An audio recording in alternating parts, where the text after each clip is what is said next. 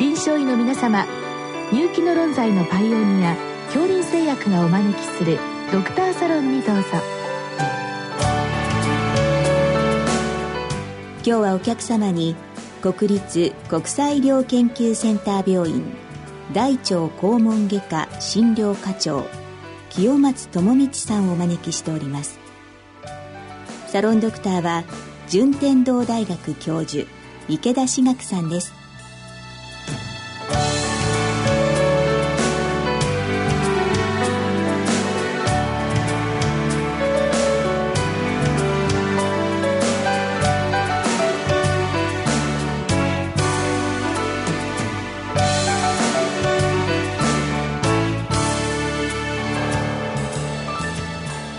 清松先生よろしくお願いいたします。よろしくお願いいたします。えっと、本日はですね、あの、私ちょっと聞いたことないんですけれども、中水粘液脳胞腫という病名のこれ病態なんでしょうかね。ご質問が来ているんですけども、はい、これは一体何なんでしょうか？はい。これはまああの一般的に単一の疾患というわけではございませんであの病態の、えー、お名前ということになります。ですので何らかの原因で中水の中に粘液なり水っぽいものが貯留して中水が拡張して袋状に拡張した状態というのが起こった時にまあ、中水粘液脳腫なり、中水粘液脳胞、または中水粘液瘤、まあ、病態の名前なので様々な名前がございますけれども、そういった名前がついてくるということになります。イメージは、中水の中、まあ、出口っていうんですかね、狭くなっていて、はい、そこに粘液が溜まって膨らむというそうですね。イメージ的には、水風船のような状態で、え入り、まあ、注水元は水風船の潰れたような状態になっているとして、その中に水が溜まっていくと、入り口は狭いですけども、下の部分がブーッと膨らんでくるといった形で、えー、入り口が狭いけれども、先端の中でどんどんどんどん溜まっていって膨らんでいくという感じになりますので、ちょうど水風船状にどんどん大きくなっていくっていう形になります。なるほど。で、まあ、ですから原因は一つではないっていうことなんですか？はい、そうですね。原因として最も一番多いのは、えー、中水、まあ、細い元は管で5ミリぐらいの幅しかない、えー、長さ的には6センチの、えー、関空臓器でありますけれども、まあ、その中に、えー、良性の腫瘍から、まあ、低悪性度の腫瘍ができて、まあ、中水の腫瘍というのは非常に粘液の酸性が多い仕様でございますので、そういう粘液がどんどんどんどん溜まっていくと粘液の粘稠度が非常に高いために出口が狭いと出られなくて、まあ中にどんどん溜まっていくという病態がだいたい6、7割でございます。あとはまあ、あの、特殊なものとしては中水のあの根っこの部分に良性のポリープができたり、まあ、そこに癌ができて中水の中の普通の粘液が息できなくなって溜まってしまうというなった特殊な病態がございますけれども、基本的に多いのは、えー、中水の粘液酸性性の腫瘍ができて膨らんでいくという病態になるかと思います。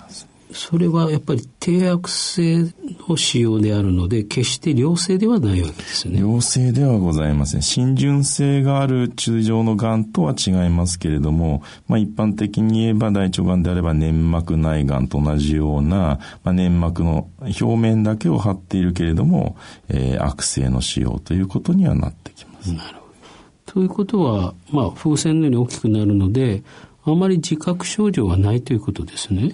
そうですね。破裂してしまって虫垂炎と開かなくなるような病態を除いては、一般的には何も起こってなくて膨らんでるだけの病態では、ほとんど無症状ということになるかと思います。じゃあ、どういった時にこれ見つかるんでしょうか？まあ、一般的には以前はやはり中水炎という形で、それが炎症を起こして破れる、または破れて炎症を起こす、どっちが先かはいろいろございますが、いずれかの形で、えー、中水炎用の病態を呈したときに、まあ当然中水内は細菌がおるわけですので、それが、え、腹腔内漏れることによって腹膜炎状態を呈することで見つかるというものが、やはり多かったということになります。ただ、このところはやはり日本人の多くの方々が検診等を受けるようになりまして、大腸の内視鏡及び、えー、何らかの形で CT やエコーというものをやるようになってきまして、まあ、たまたま、えー、CT で膨らんだ注水が見える。または大腸のカメラで、えー、注水の入り口の部分に、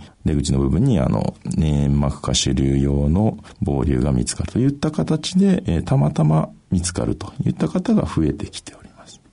例えば、その CT で見た場合ですね。はい。何か特徴的な所見があるんでしょうか？はい。えーまあ、大きさ的に非常に大きくなってくれば、もう粘液、えー、脳腫ということで問題ございませんが、まあ、ある程度の大きさの時に、鑑別としていろいろ、まあ、炎症なのかどうかは考えてしまうところあるかと思うんですけども、特徴的な所見の一つとしては、壁の石灰化というのがございまして、まあ、中水の壁の部分に、内部に石灰化というものを呈している場合には、まあ、ほぼこの病気と考えていただいてよろしいいかと思います。ああじゃあ、あの、検診だとかファイバーで見つかった時は、やはり CT、MRI をおすすめということですね。そうですね。両方やる必要はないかもございませんけれども、まず簡便なのでいけば CT をまず一度取っていただくというのは、非常におすすめできるかと思います。なるほど。それから、まあ、それを見つかったということになりますと、経過観察でいいんでしょうか？それともやはり手術をしなければいけないんでしょうか？先ほどあの低悪性腫瘍というお話がありましたんで、はいえー、これについてはですね、極めて強く手術を可及的速やかにあの行っていただくということをお勧めさせていただきたいと思っております。逆に経過観察するとどうなるんでしょうか？えー、これを経過観察された場合には非常に恐ろしい病態である破裂というものが起こってくることになります。これは原因としては粘液がどんどんどんどん出続けてくるわけでございまして、それが中水の出口から出られないと、どんどん膨らんでいって、それこそ水風船が破裂するようにパンと、えー、ある弱い部分で弾けるということになってきます。で、中水は壁が弱いので、どうしてもある一定の部分で裂けるという事態が比較的頻繁に起こってきます。で、これが破裂した細胞が腹腔内に広がってしまいますと、えー、腹膜疑念粘液腫という、これもまあ、病態名の名前ですけれども、低悪性度の腫瘍が腹腔内にハッシュとして散らばった病態、非常に難治性の病態に移行してしまうということになってしまいますので、経過観察というのは、まあ、基本、お勧めはまずできないということになろうかと思います。もしこの脳胞腫があの破裂していなければこれは普通の内視鏡手術で中周切除のような形で行われるんでしょうか？はい。基本的に大きさが非常に大きい場合や壁が薄そうに見える場合などは破裂した場合には、あの、いくら洗っても癌細胞が散ってしまうというリスクがありますので、回復の手術を選択することはございますけれども、比較的まあ大きさが大きくなくて壁の状態が良いだろうという判断になれば腹腔鏡で行われることも多いかと思いますが、まあ、ただいずれにしましても、きれいに破裂しないで取り切るということが一番大事ということになるかと思います。ですね。なんか怖いですね。破裂させないように、おとなしくっていうことですね。はい。で、ご質問で CA が、あの、うんぬんという記載があるんですけども、CA はこの腫瘍の存在とか大きさに関係するんでしょうか？はい、CA についてはですね、非常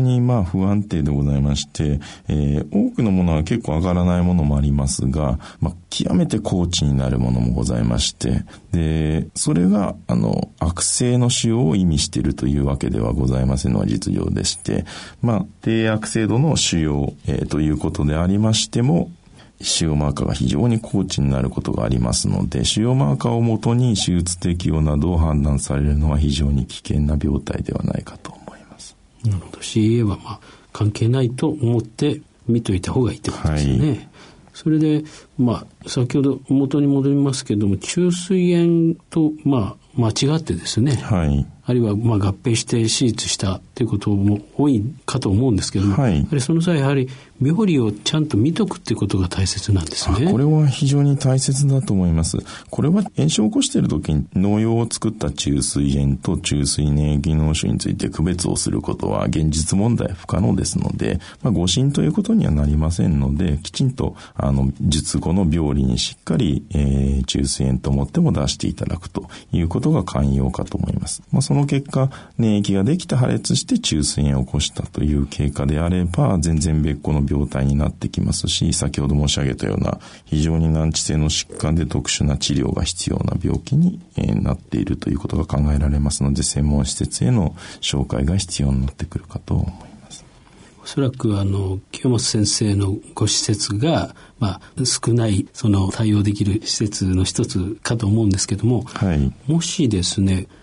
腹膜疑粘液腫という状態になった場合ですね、はい、現時点でどのようなことが治療として可能なんでしょうか？はい。一般的に、あの、欧米では、標準的な治療として完全減量手術という、まあ、あの、散ってしまった低悪性度の腫瘍を全部腹膜というところについてしまうので、その腹膜を全部肺で取った上で、温熱療法に抗がん剤を加えた温熱化学療法っていうのを、えー、加えた治療っていうのを非常に侵襲の高い手術ではありますけれども、えー、行うのが標準治療なんですけど、日本では今までまあ、お腹の中を洗って古速的な手術をして様子を見るといった方法だけが比較的多くの施設で行われてきた仕様になっています。ですので、標準的な応援としての治療を行っている施設というのはわずか数施設で、まあ東日本であれば我々の施設ぐらいしかないのが現状ということになってきますかね。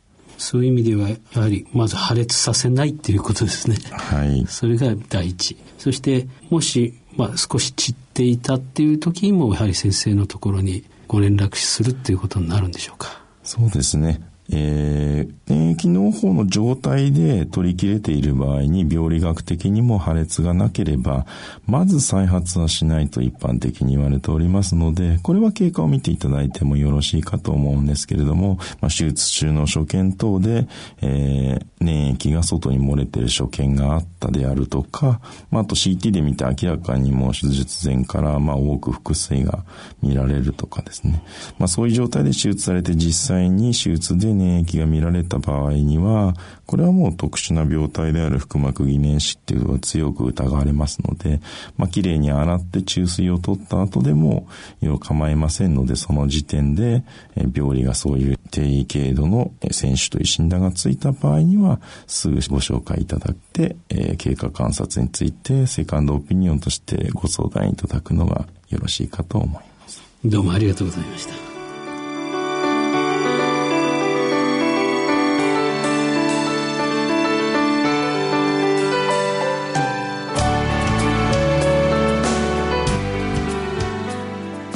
お客様は国立国際医療研究センター病院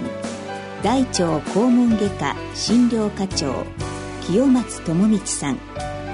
サロンドクターは順天堂大学教授池田志学さんでした。それではこれで恐竜製薬がお招きしましたドクターサロンを終わります。